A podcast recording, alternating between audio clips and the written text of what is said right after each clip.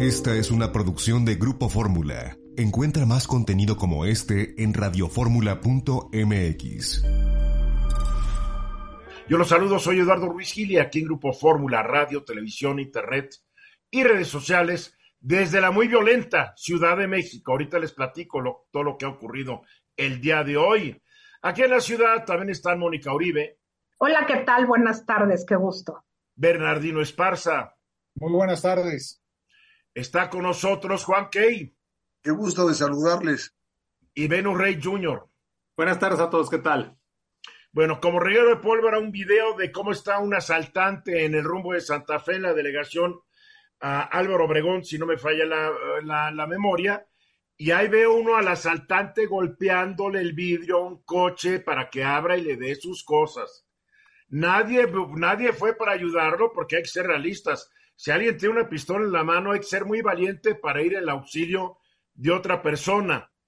Eh, el, hecho es que en el video nomás vemos que todo el mundo empieza a tocar su claxon, dice que para espantar al asaltante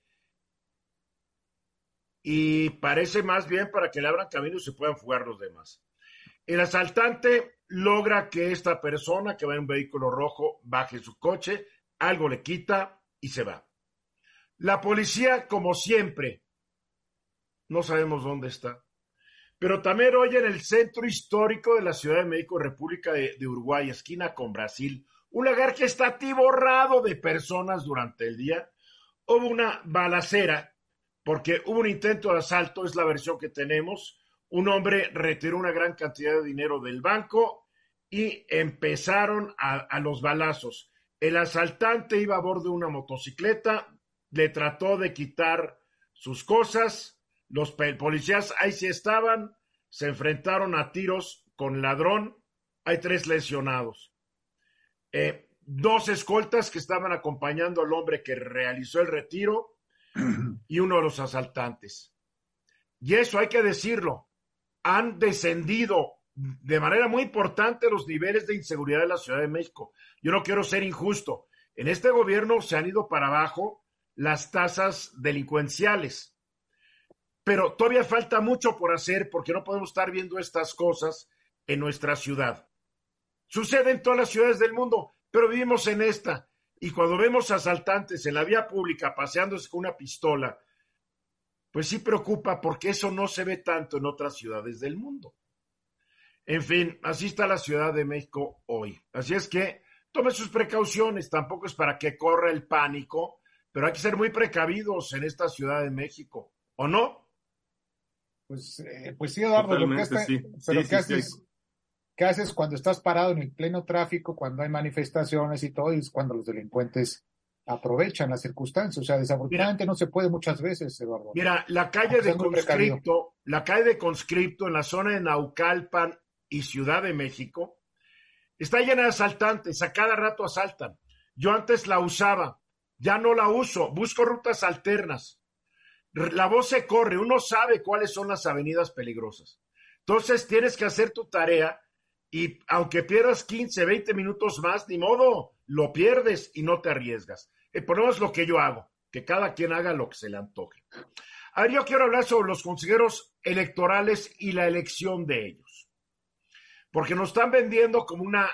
El presidente López Obrador nos vende la democracia directa como el gran invento cuando la verdad es la democracia directa la inventaron los atenienses hace 1500 años, perdón, hace 2500 años, nada más que los atenienses eran poquitos y aquí somos muchos mexicanos para practicar eh, cotidianamente la democracia directa. ¿Qué es la democracia directa? Bueno, la democracia directa es participar todos y votar en diferentes procesos para decidir ciertos asuntos públicos. México es una república federal representativa. Nuestra democracia es representativa. Elegimos diputados y senadores para que ellos discutan y aprueben los asuntos que nosotros directamente podríamos hacer, pero por razones prácticas no podemos. Bien, entonces yo me encontré un, un libro muy interesante que publicó el INE hace un rato, y se llama Consulta Popular y Democracia Directa, fue editada en 1997. Su autor es el profesor investigador del Centro de Estudios Sociológicos del Colegio de México y miembro del Sistema Nacional de Investigadores a la cual perteneces tú, mi querido Bernardino, Jean-François Proudhon, donde analiza las ventajas y desventajas de la democracia directa. Y es muy interesante. Entonces, no voy a entrar a todo el contenido del libro, es un pequeño libro de 80 páginas, pero aquí está lo más importante. Entre las ventajas de la democracia directa, permite la manifestación directa de la opinión pública en los procesos legislativos. Aumenta la sensibilidad de los legisladores a los movimientos de opinión. Reduce los efectos de distorsión creados por los partidos políticos y las acciones, asociaciones intermedias e incrementan la participación ciudadana. Esas son algunas de las ventajas. Desventajas. Los instrumentos de la democracia directa debilitan al gobierno representativo y conducen a una visión de la democracia sin responsabilidad gubernamental, porque es muy fácil para el gobernante decir, bueno, el pueblo dijo y yo nomás obedezco. Padre. El carácter dicotómico de la decisión plebiscitaria alienta la polarización de las opiniones políticas y lleva a la adopción de decisiones forzadas. ¿Qué es el carácter dicotómico? Es sí o no, blanco o negro. Aquí no hay de otra. Sus mecanismos pueden llegar a ser controlados por grupos de interés poderosos y el ciudadano ordinario generalmente no está preparado para tomar decisiones complejas e importantes, que para eso existen los congresos, los parlamentos, donde en teoría los, eh, los representantes del pueblo están más preparados o menos impreparados.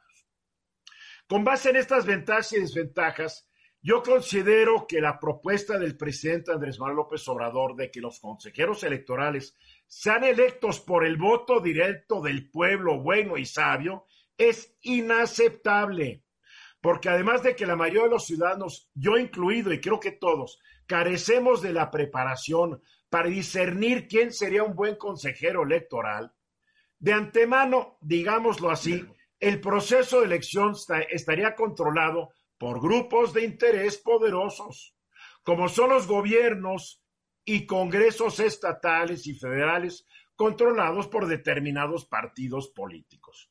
La mayoría de estos congresos y gobiernos, curiosamente, están en manos de Morena, lo que resultaría en la elección de consejeros leales a este partido político, que a fin de cuentas buscarían beneficiarlo en cualquier proceso electoral.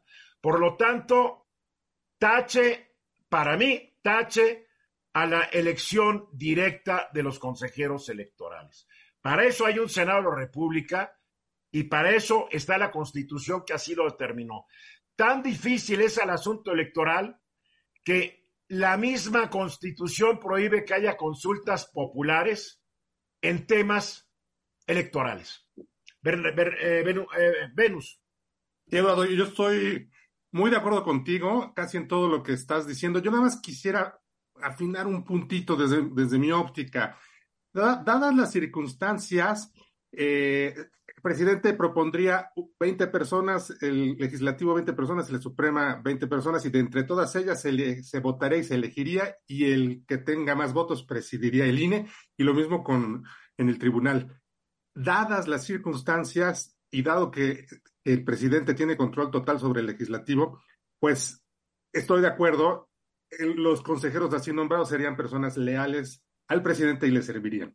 Y lo que quiero afinar es que de suyo, si no fuera por esta circunstancia, a mí sí me gusta el, esquema democrático. Claro, porque sé que está prohibido en la Constitución. Tú eres un intelectual y entiendes de estos asuntos y estudiaste derecho, pero habemos gente defectuosa como yo que no estudió derecho, que no me voy a molestar en ver qué es un candidato, qué es un, un, consejero electoral y cuáles son sus funciones, sus responsabilidades, sus prerrogativas.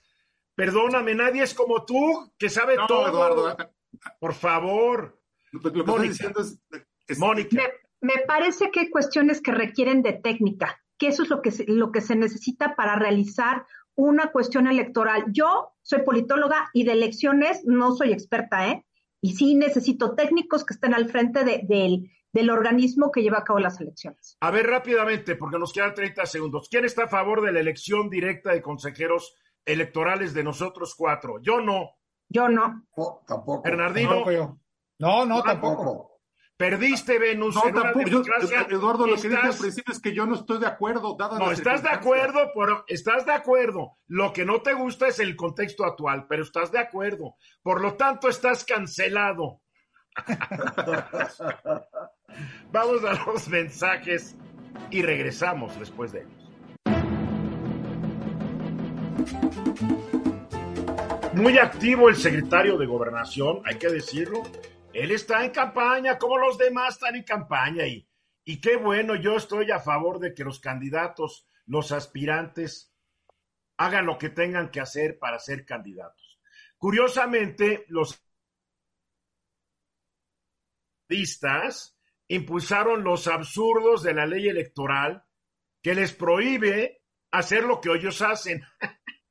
Pero bueno, la vida da muchas vueltas. Cuando hicieron la ley que no, para, para prohibir que los priistas o los panistas hicieran campañas y se exponieran públicamente, pues los periodistas hoy morenistas eran minoría.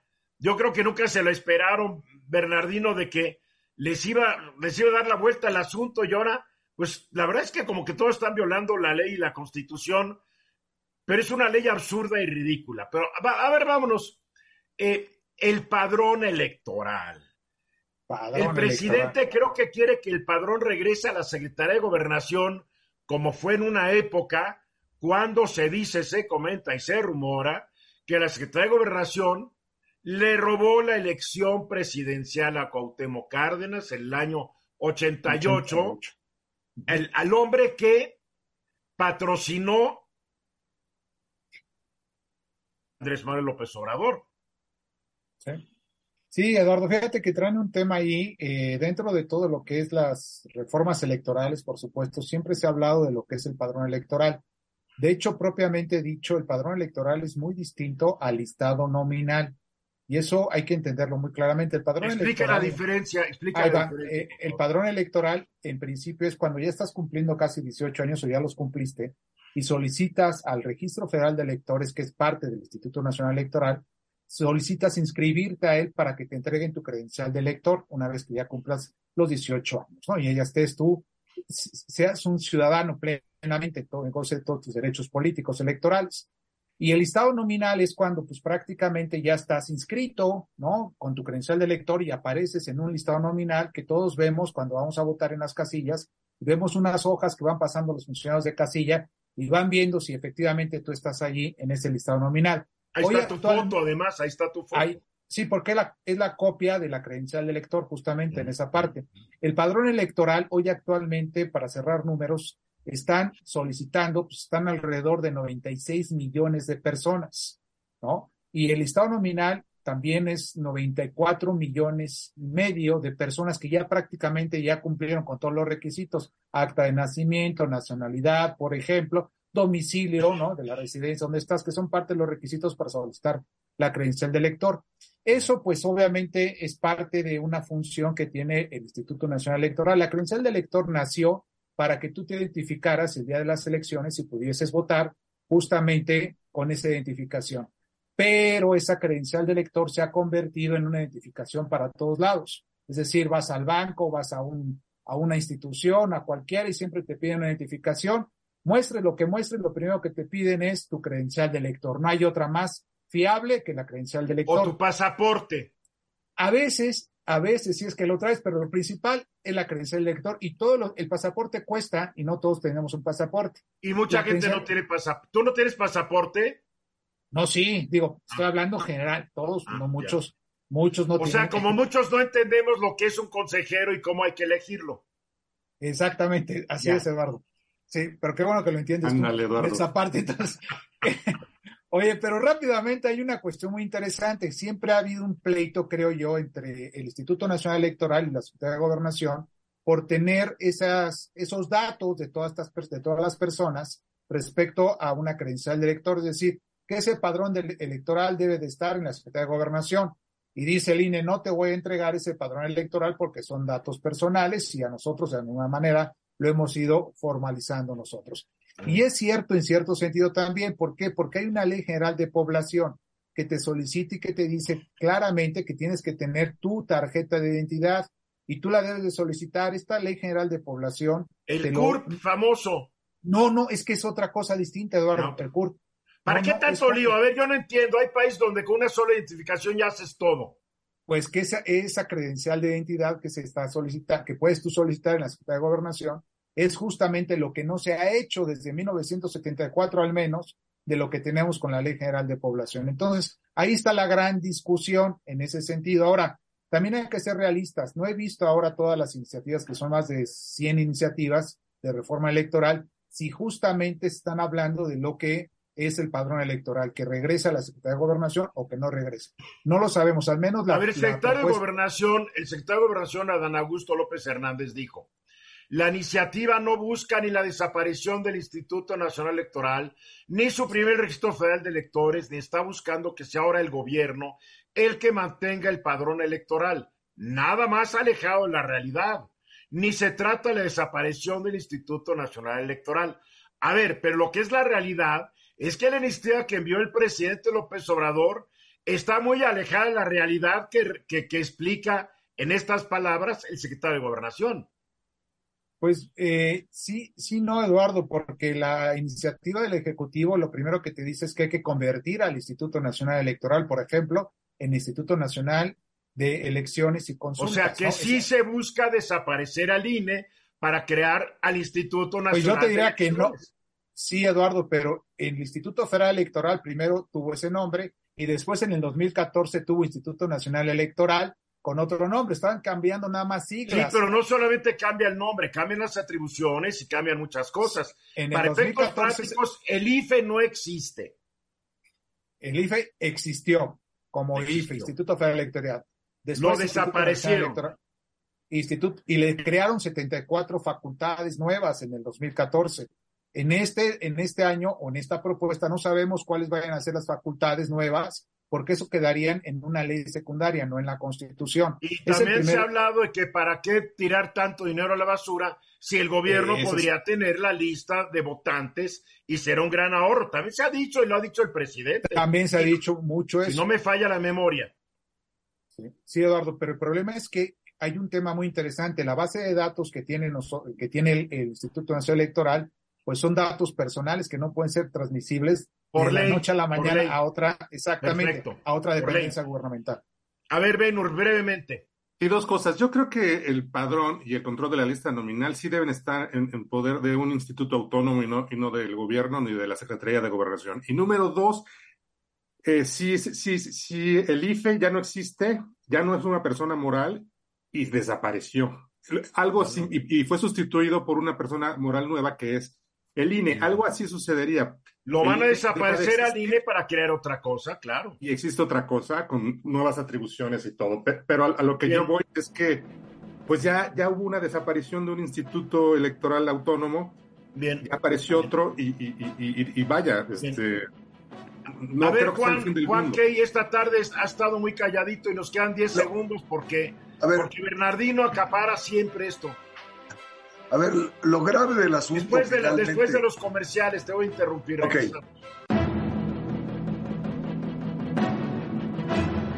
Grupo Fórmula, abriendo la conversación.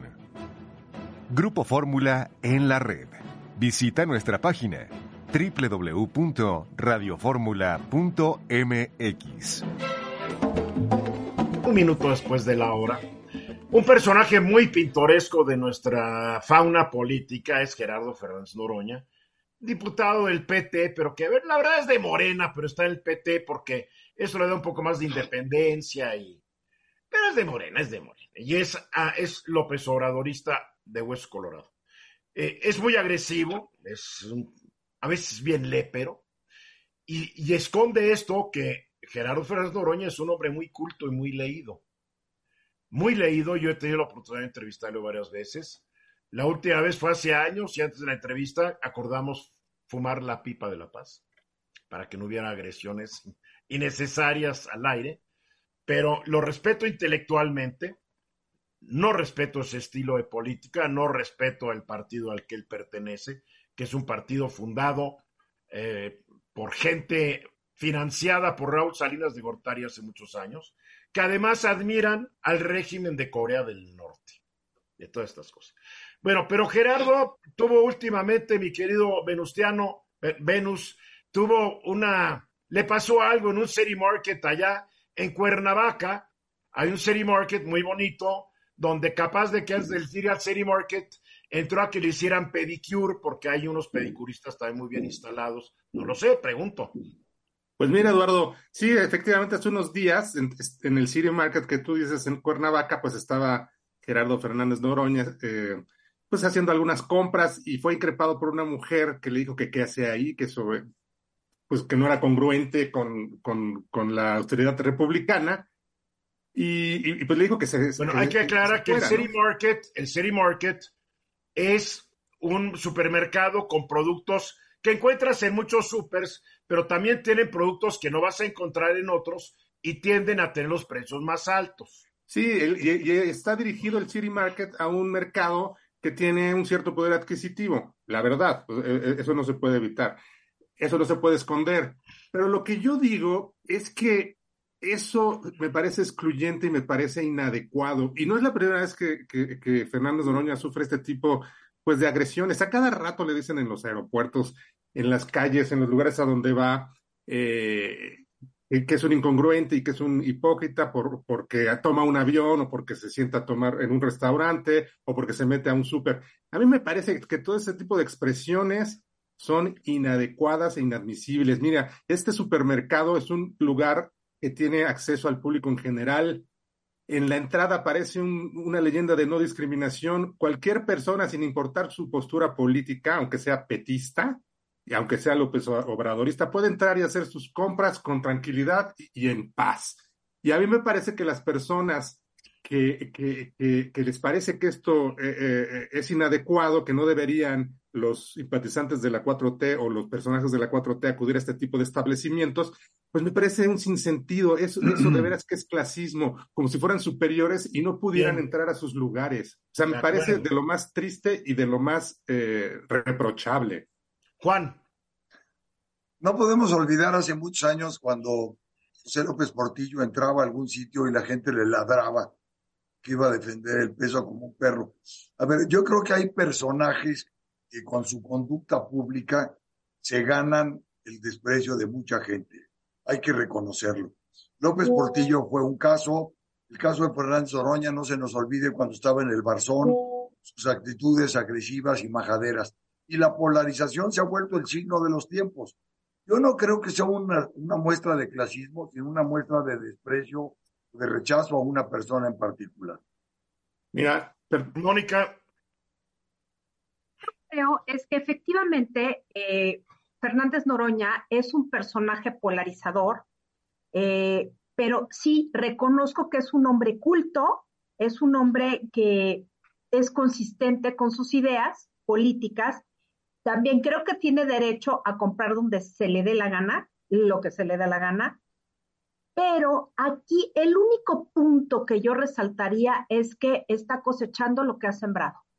El repudio de un cierto grupo que no debería ser así, pero se lo ganó a pulso. Bernie. Yo creo que a veces, Eduardo, la congruencia va con los hechos, y eso es bien importante. Entonces, si él o ellos o las personas que se expresan de una manera, que tienen una ideología, unas expresiones, tanto públicas en su momento como parte de un partido político como es el diputado, pues tienen que ser también congruente muchas veces con sus hechos. Yo estoy, eh, por supuesto, en acuerdo que pueden hacer lo que eh, en su caso, pues entró a un supermercado entra a cualquier lado, tienen dinero que haga y que gaste, perfecto. Yo creo que es importante también la congruencia con los hechos en ese sentido, desde mi punto de vista.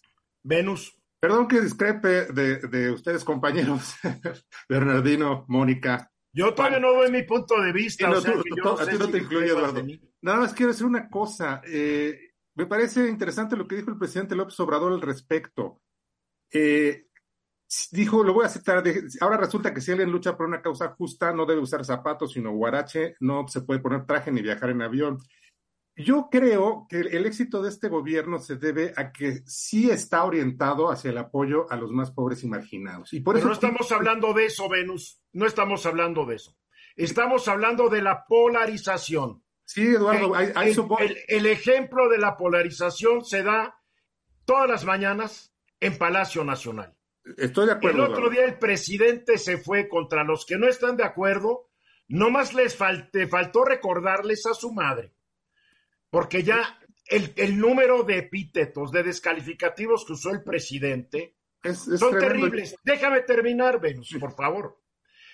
Estamos viviendo un mundo de alta polarización. Yo no estoy de acuerdo que a, a Gerardo Fernández Doroña le digan lo que le digan, pero hay que entender lo que pasa si desde Palacio Nacional se nos da el ejemplo de insultar al contrario, mi querido Venus, que tal vez algo que tú no quieres ver. No, yo no lo veo, ver. Lo veo igual que tú.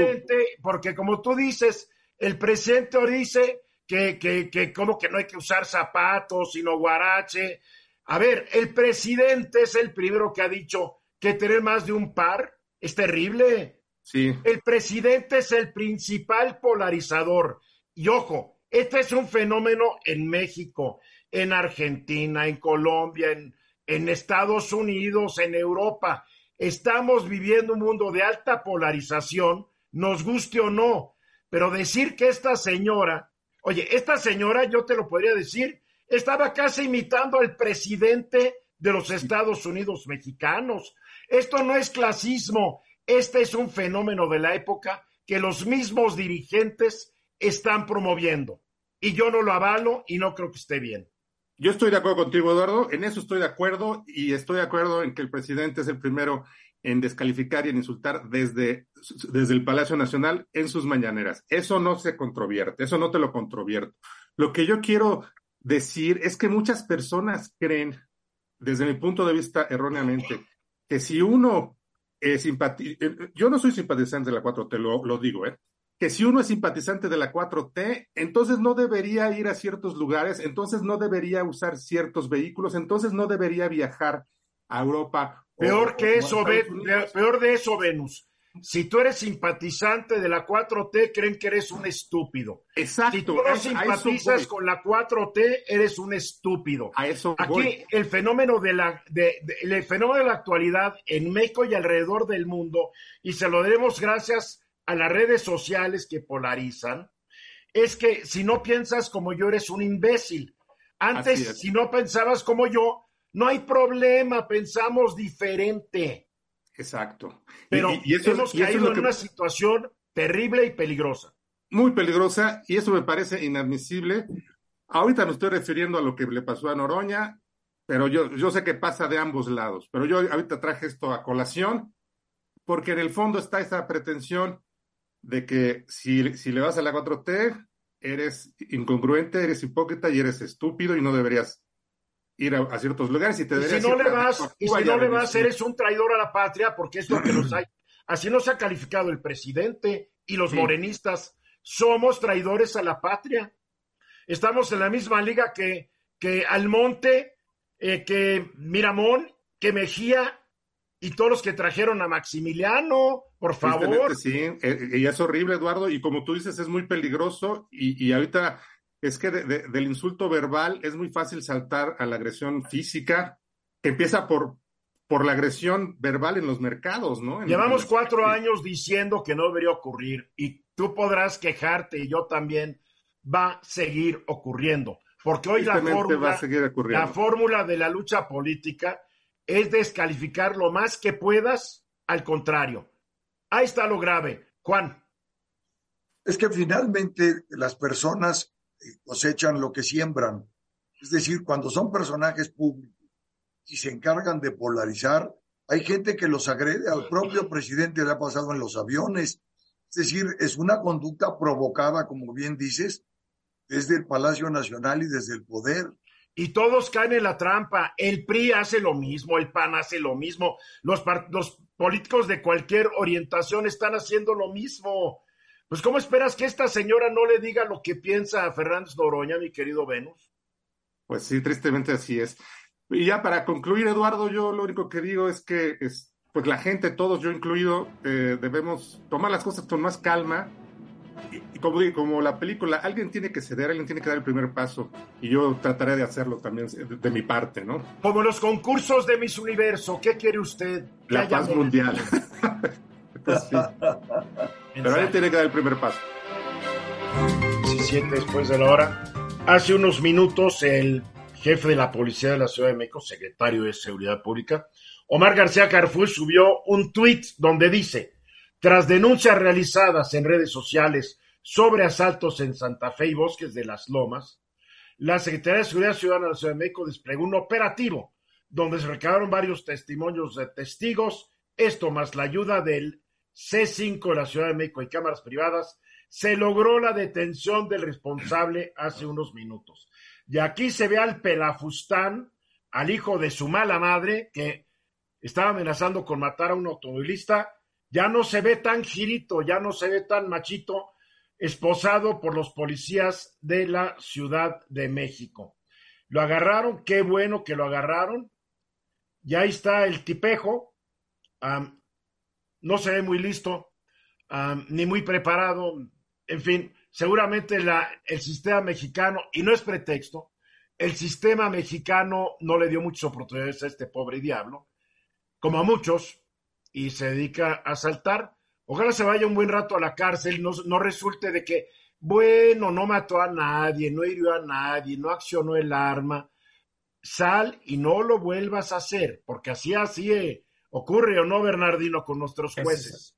Pues sí, desafortunadamente a veces así es, Eduardo, pero bueno, traía una pistola, habría que ver si esa pistola, digo, no vas a ver si en la realidad es de verdad o no, ahí la autoridad tendrá que determinar la pistola y bueno, se puede calificar la conducta muy probablemente como tentativa de homicidio. Entonces, Ojalá. eso, ya, eso es más difícil.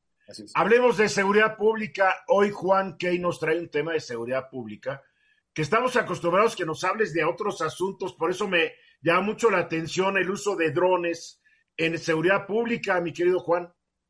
Fíjate, Eduardo, que el, tema es muy relevante precisamente por lo que estás comentando, el incidente de Santa Fe y en el centro.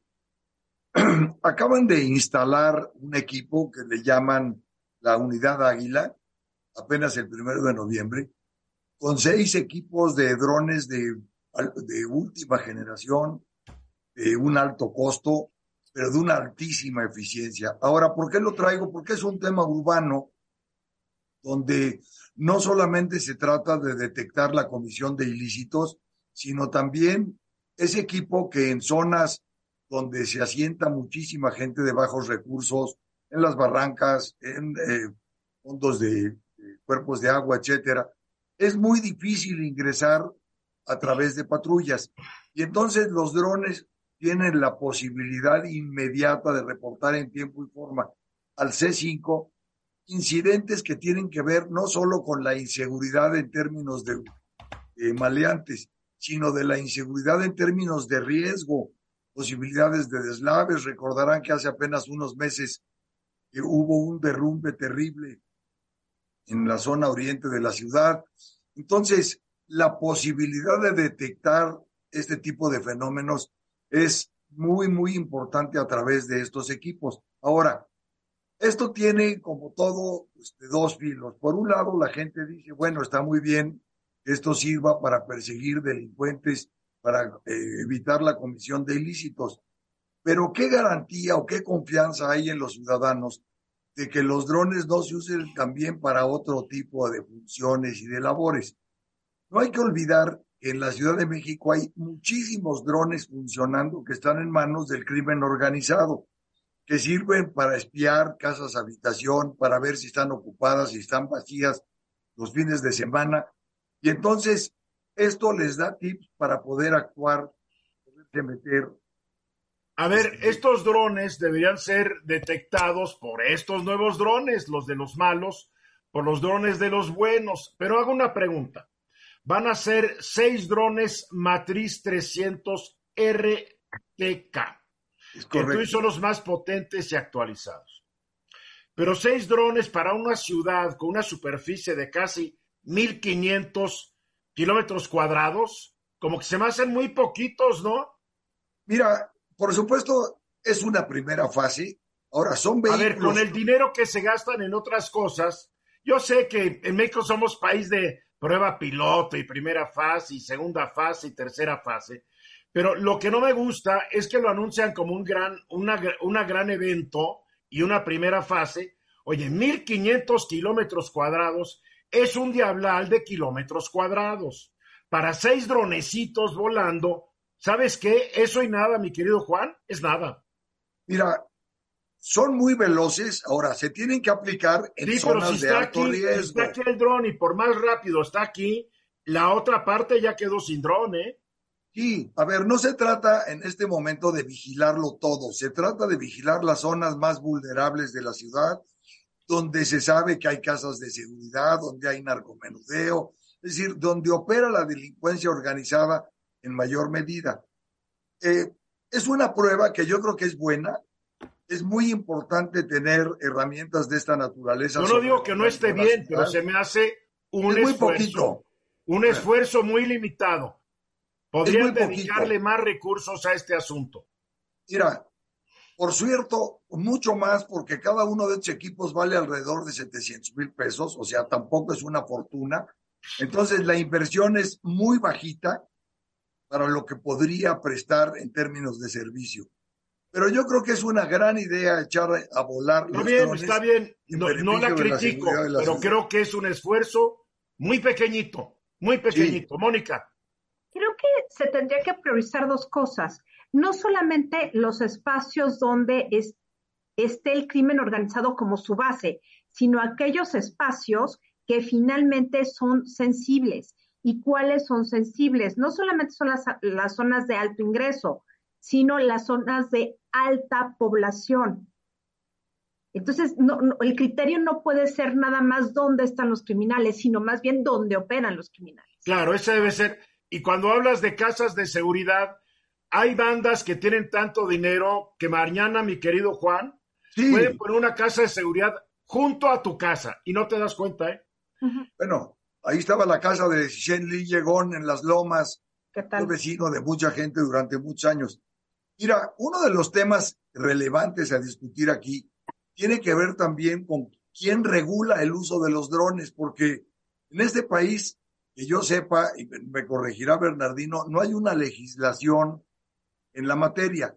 La Dirección General de Aeronáutica Civil opera, da permiso para estos equipos pero realmente la normatividad está muy endeble.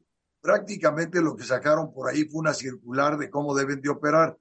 Y esto es grave porque son equipos que pueden poner en riesgo el espacio aéreo de la Ciudad de México, la zona del aeropuerto, etcétera. Entonces, hay riesgos que no da la impresión de que estén medidos. No se sabe cuál fue el esquema de planeación para tomar la decisión, como bien señalan, en qué áreas van a operar. Ahora, la Ciudad de México no es la yo primera. Quiero, yo quiero suponer que todo está bien estudiado. Yo también. Bueno, vamos, vamos suponiendo que está bien estudiado.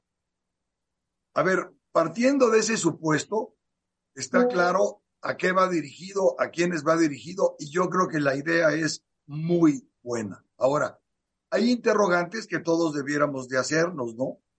Por ejemplo, ¿cómo se garantiza a los ciudadanos que los drones no se van a utilizar para otros fines que no sean los que señalaron. no, ya, pues ya, pues, ¿qué neuro? Ya, ya estás esquizofrénico. No. No, es que la policía nos va a estar espiando para saltarnos después. No, pues digo, así estás. A ver, Venus, la esquizofrenia domina.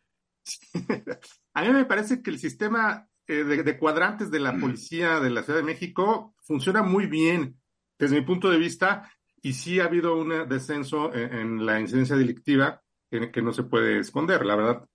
Y yo creo que para que funcionara, habría que poner eh, un dron casi, casi que por cuadrante, como una especie de, de, de, parte del equipo del cuadrante en el que opera la policía. Claro que son muchísimos cuadrantes, ¿no? Pero el sistema me parece muy. Digamos que un dron para varios cuadrantes, no uno, pues digo, va, pues sí. va, a cubrir el cuadrante en 30 segundos, mi querido Venus. Bueno, uno por cada cuatro cuadrantes o algo así. No lo sé, yo no soy experto en la materia, pero creo que cuatro, seis para la ciudad tan grande se van a necesitar más.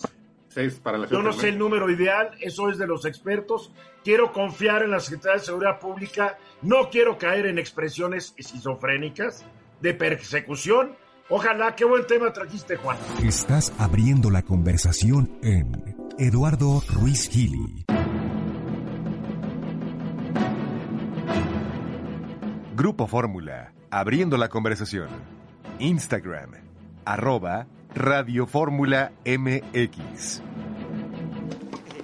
De regreso. A ver, tú traes dos temas, pero te quiero preguntar brevemente que nos expliques el primero, mi querida Mónica. ¿Qué diablos hace el Papa Francisco en un país islámico fundamentalista como es Bahrein, en donde, en donde no hay cristianos? Pregunto. Bueno, tres cristianos, tan, tan hay cristianos que ya tienen dos iglesias. Y Bahrein es, es una islita chiquitita en el Golfo Pérsico. Fue bueno, pues se llevó a cabo el Foro Occidente-Oriente para la Convivencia Humana. Es un foro convocado básicamente por líderes religiosos musulmanes. Lo invitaron, por supuesto, ahí, ahí está, está, no, no les digo estuvo, está el imán Ahmed Al-Tayer, que es el líder de la Universidad Al-Azhar, que es como, ¿qué les puedo decir? Es como la, la Gregoriana, la Universidad Pontificia Gregoriana, es donde vi, conviven los intelectuales musulmanes y bueno, el Papa ha estado durísimo con sus discursos ahí. Primero, este, llegó mal, ni siquiera dio este, plática con, con los reporteros en el avión porque no se siente bien, anda en silla de ruedas. Ya de plano dijo, ¿saben qué? Estoy cansado, no me siento bien. Llegó, fue recibido por las autoridades del país, este, llegó ahí por la invitación del rey, que es Hamid bin Isa al-Jalifa. En 2014 fue a visitar al Papa en, este, en el Vaticano y le dijo que iba a construir una segunda iglesia, es básicamente una basílica que ya está construida, ya fue consagrada, se llama Nuestra Señora de Arabia para los fieles católicos en Bahrein. Bueno, eh, el Papa que no se anda con chiquitas ni por las ramas, en el discurso que dio ante el rey pidió el respeto a los derechos humanos y a los derechos laborales de los migrantes. ¿Por qué esto? Porque eh, eh, Bahrein es un país gobernado por sunitas, pero de mayoría chiita, que son las dos ramas del Islam. Los sunitas son los mayoritarios, los más tradicionales, por así decir, y los chiitas son los que están en Irán, básicamente, que son los del Irán e Irak. Sí, son, son, es una versión del Islam más triste, por así decir. Bueno, el caso es que hay una fuerte represión, sobre todo a partir de 2011, donde ha habido intentos de democratización en este país, pero este, pues obviamente dijo una represión inmensa. Eh, el tema es que el Papa va a este foro Occidente-Oriente a su, bueno, al cierre de los trabajos y dio un discurso verdaderamente fuerte. Primero, este, habló en favor de la abolición de la pena de muerte. Es un tema que repitió en el discurso con el rey y ahora en Al-Azhar. También rechazó los fundamentalismos religiosos y, por supuesto, no podía dejar de hacerlo si le tiró a Putin. Dijo, se están desenterrando lenguajes obsoletos y bloques contra las, las realidades, ¿no? Bloques contrapuestos que en realidad no tendrían por qué ser así. Y además, en el Islam y en el cristianismo, ¿eh?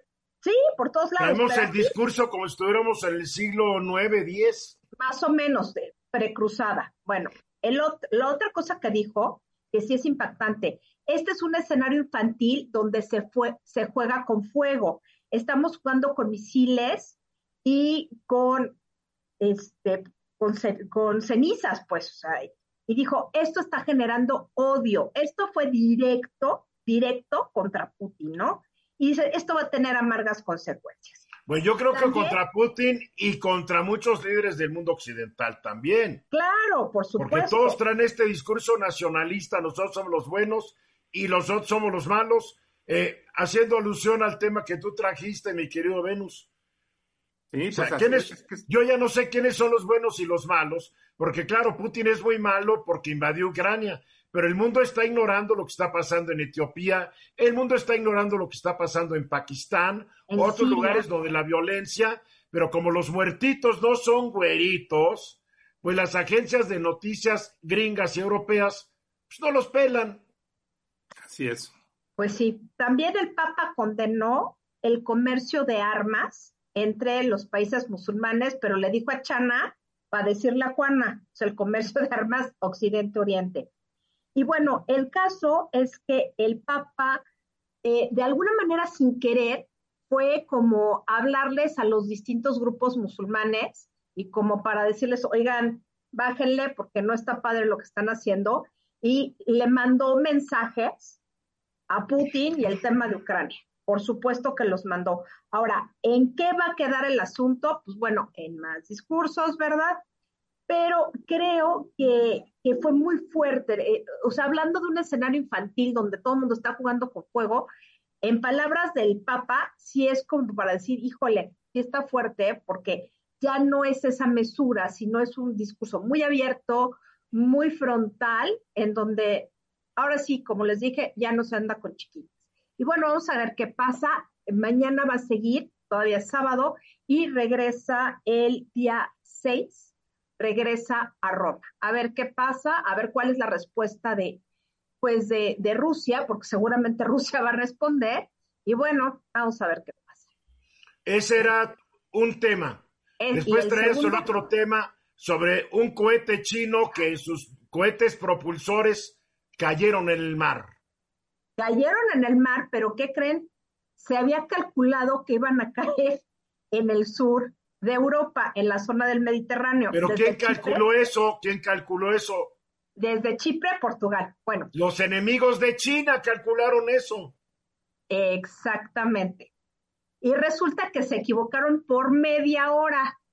Y gracias a esa media hora, yo en el Pacífico, porque los datos son impresionantes. O sea, los chinos no se equivocaron, se equivocaron los que criticaron a los chinos. Exactamente, pero, o sea, ponte a ver esto y, sí, como que el público se dé cuenta. ¿Saben a la velocidad a la que cae la basura espacial? Es más o menos, así como grosso modo, 7 kilómetros por segundo. Entonces, si tú te equivocas en el cálculo de minutos, ya va a caer en otro lugar. Entonces dices, híjole, ahora sí, ¿qué vamos a hacer? O sea, tenemos basura espacial, hemos tenido durante mucho tiempo basura espacial, y, pero de plano, o sea, imagínate que te cagan entre 23. Ya, ya, ya, ya, no, no vengas con tus. ahora tú eres la paranoica. A ver, están, e- a ver, están echando cohetes al espacio desde el Sputnik en 1956. Sí, eso es, esto es Han arrojado miles de satélites. Yo no me acuerdo de que un cohete haya caído y haya matado a alguien. No, yo tampoco, pero, ¿Eh? Eh, pero sí me llamó la atención. ¿Para qué tanta preocupación? Y si se equivocan de cálculo. No, es que te das cuenta cómo acabaste siendo víctima de la propaganda anti-China que en Europa y en Estados Unidos sacaron. Oye, los gringos a cada rato echan misiles y, cohetes y quién se entera de que cayeron el mar. Nadie, pero este sí ah. me dio así como. No, no, no, cuidado con la paranoia. A ver, Venus. Sí, sí. Eh, es que sí, siento que llevaba un poco de jiribilla el cálculo. No sé si a lo mejor fue un error humano, pero de que cayera. No fue un error humano, fue. Hay una confrontación Occidente contra China. Sí, eso de, que cayera en el Pacífico a que cayera, porque lo dijeron sobre España o Portugal, pues e, e, eso, sí era como para generar mucho. Oye, gran error de cálculo, ¿eh? porque de España a Portugal al Pacífico, como la veas por Asia o por América, es un a kilómetros. Son antípodas, eso, eso es lo impactante. Pero ¿saben cuántos vuelos afectaron? 300. Y se afectaron los 46 aeropuertos de la zona sur del Mediterráneo. bueno, pues que las aerolíneas demanden a los que hicieron el mal cálculo pues sería buena idea. para las aerolíneas puede ser una ganancia. No, es que ve lo ridículo que estamos llegando en esta confrontación China-Occidente, Rusia-Occidente. Y digo, hay que, hay que desconfiar hoy de casi todos los que nos están echando estos rollos. ¿O no, Bernardino? Pues sí, Eduardo, justamente es eso. Y bueno, aquí el problema, como bien lo comentas, es la demanda. ¿Puede proceder una demanda de esta naturaleza porque hubo una afectación? Pues muy probablemente sí. Ojalá. Muy probablemente sí, y, sería un conflicto interesante de analizar, eso sí. Juan, ¿tú qué entiendes de estas cosas del cálculo? Mira, es, una, es un error de cálculo garrafal, ¿no? Mira, si hace 65 años no ha habido un problema de esta naturaleza con la tecnología añeja, mucho menos se puede esperar que haya errores de esta naturaleza el día de hoy. Eso me queda clarísimo. Eres una víctima de la propaganda antichina, Mónica. ¿Así de plano? Así de plano. ¿Así de terrible es mi vida? Así de horrible. Yo te sugiero que hoy vayas a la calle de Dolores a comer comida china. Está bien, voy a la calle de Dolores y a sacar galletitas. Ah, claro. Y tal vez hay una galletita que diga, No te va a caer basura espacial. O tal vez hay una que diga, cuidado que ahí viene la basura espacial. sabes. No, pero esto es signo de nuestros tiempos, ¿no? Sí, signo de nuestros tiempos. Todos somos víctimas de la prensa de todo el mundo que obedece a intereses muy particulares de las, pues de las oligarquías nacionales, ¿no? En fin, vamos a los mensajes. Hay, temas más amables, hay temas más amables, como el despido del 50% de los trabajadores de Twitter. Señor Elon Musk, el nuevo dueño de Twitter, corrió hoy al 50% de los trabajadores. Eran 7.500, ahora nomás quedan 3.750. Entre los corridos, los que estaban en México, que hay que decirlo, yo nunca supe qué hacían los trabajadores de Twitter en México. Buscabas a alguien en Twitter, imposible, nunca contestaban el teléfono, estaban como en su nube. Ah, quería saber algo de Twitter, reclamar que no hubiera controles. No está, en México Twitter no estaba moderado para controlar la agresión y los insultos. Entonces, ¿qué quieren? Pues se quedaron sin chamba, no hacían mucho, ¿eh? Entonces se quedaron sin chamba 3.750. Eh, mucha gente no sabe que Elon Musk tiene que pagar mil millones de dólares anuales a quienes le prestaron dinero para comprar en 44 mil millones de dólares una empresa que no los valía.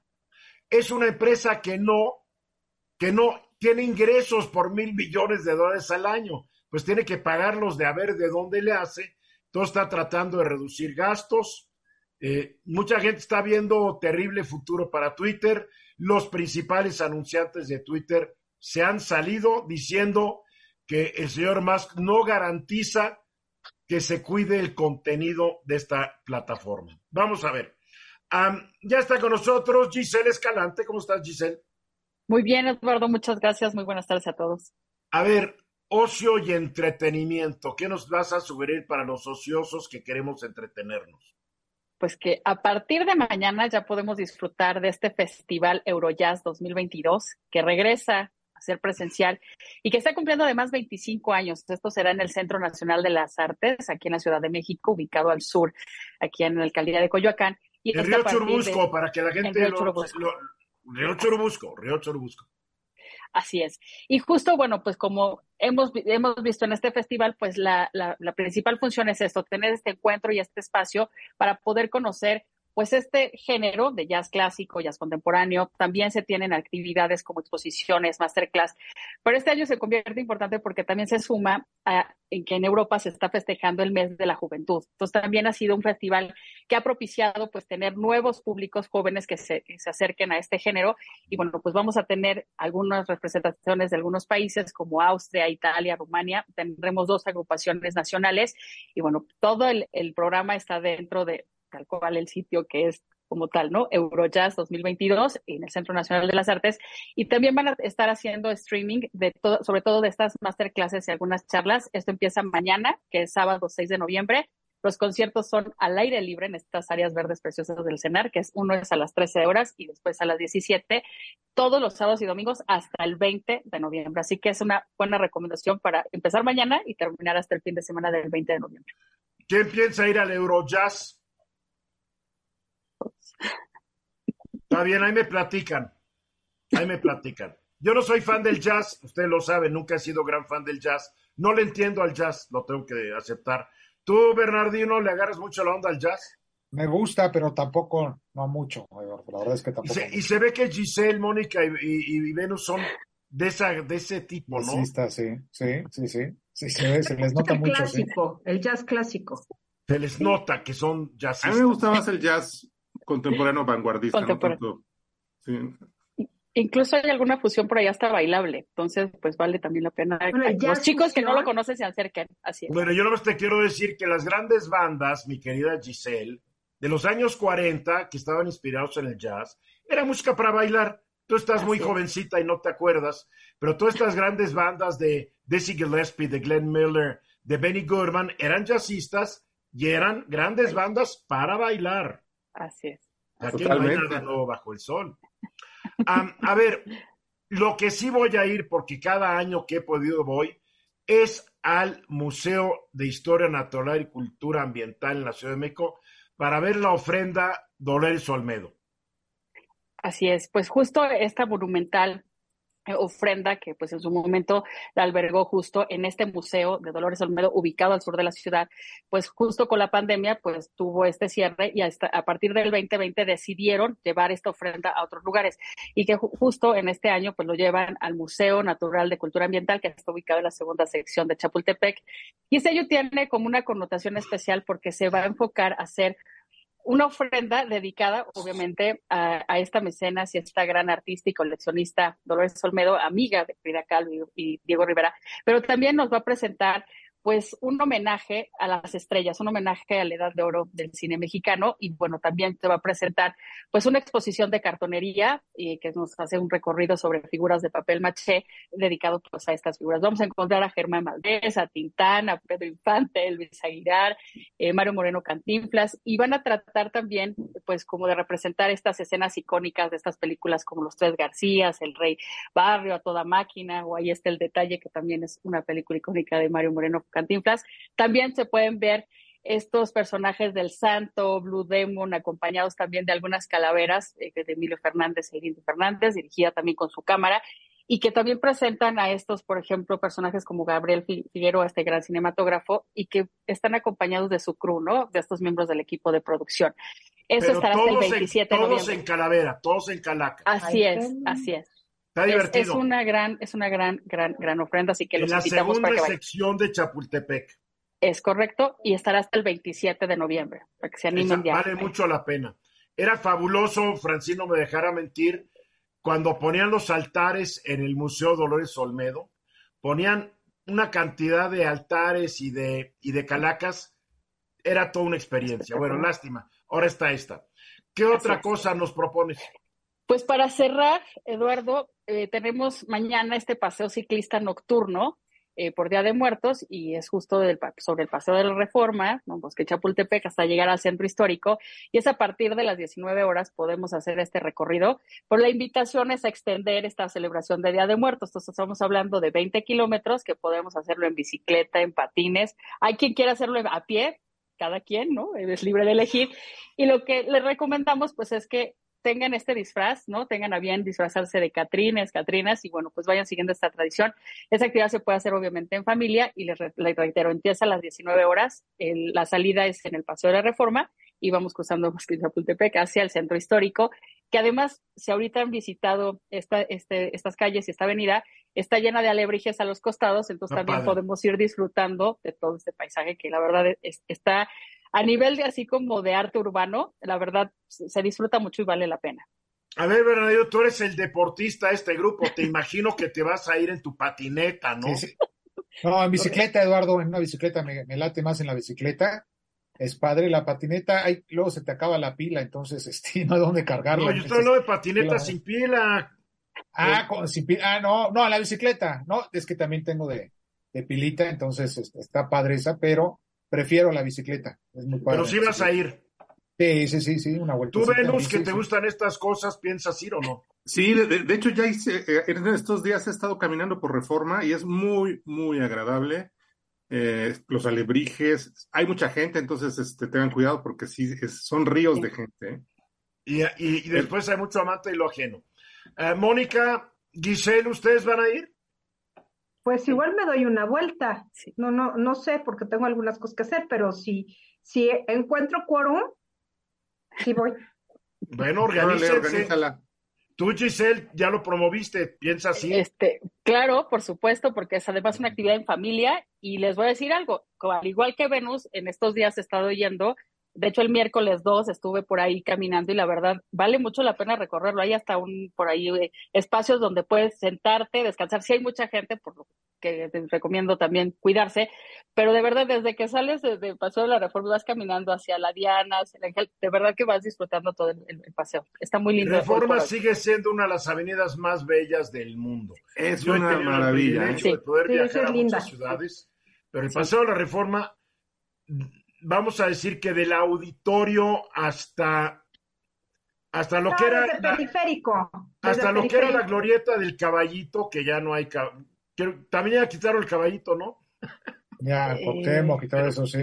Hasta llegar a Avenida Juárez es un gran paseo la verdad una bella y está, está lleno ahorita de flores de cempasúchil ¿eh? así que no se pierdan esto. Bien ya nos vamos. Gracias Giselle Mónica Venus Bernardino gracias soy Eduardo Ruiz Gil gracias por habernos acompañado esta tarde, el lunes 3.30 de la tarde, en punto, hora del centro. Estoy de regreso con el equipo. Mañana a las 8 de la noche voy a estar hablando sobre la Orquesta Filarmónica de la UNAM en mi estudio. 8 de la noche centro, los espero. Pásela bien. Esta fue una producción de Grupo Fórmula. Encuentra más contenido como este en radioformula.mx.